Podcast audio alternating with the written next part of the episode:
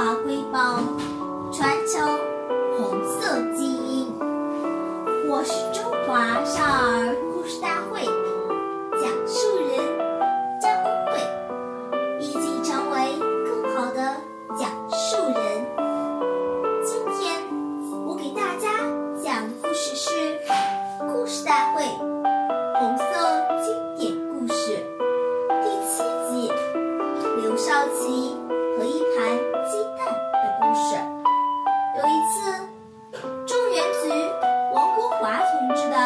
亲来到竹沟探望儿子，带来了几十个鸡蛋。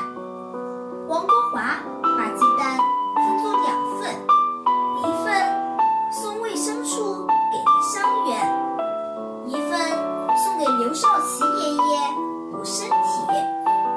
勤务员这次没有告诉刘爷爷，就炒了盘鸡蛋，多了一个菜。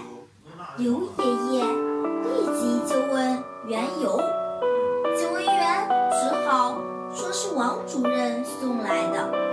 刘爷爷说：“怎么不给我说一声，就多加菜？”首长，你的身体越来越瘦了。不，我感觉很好。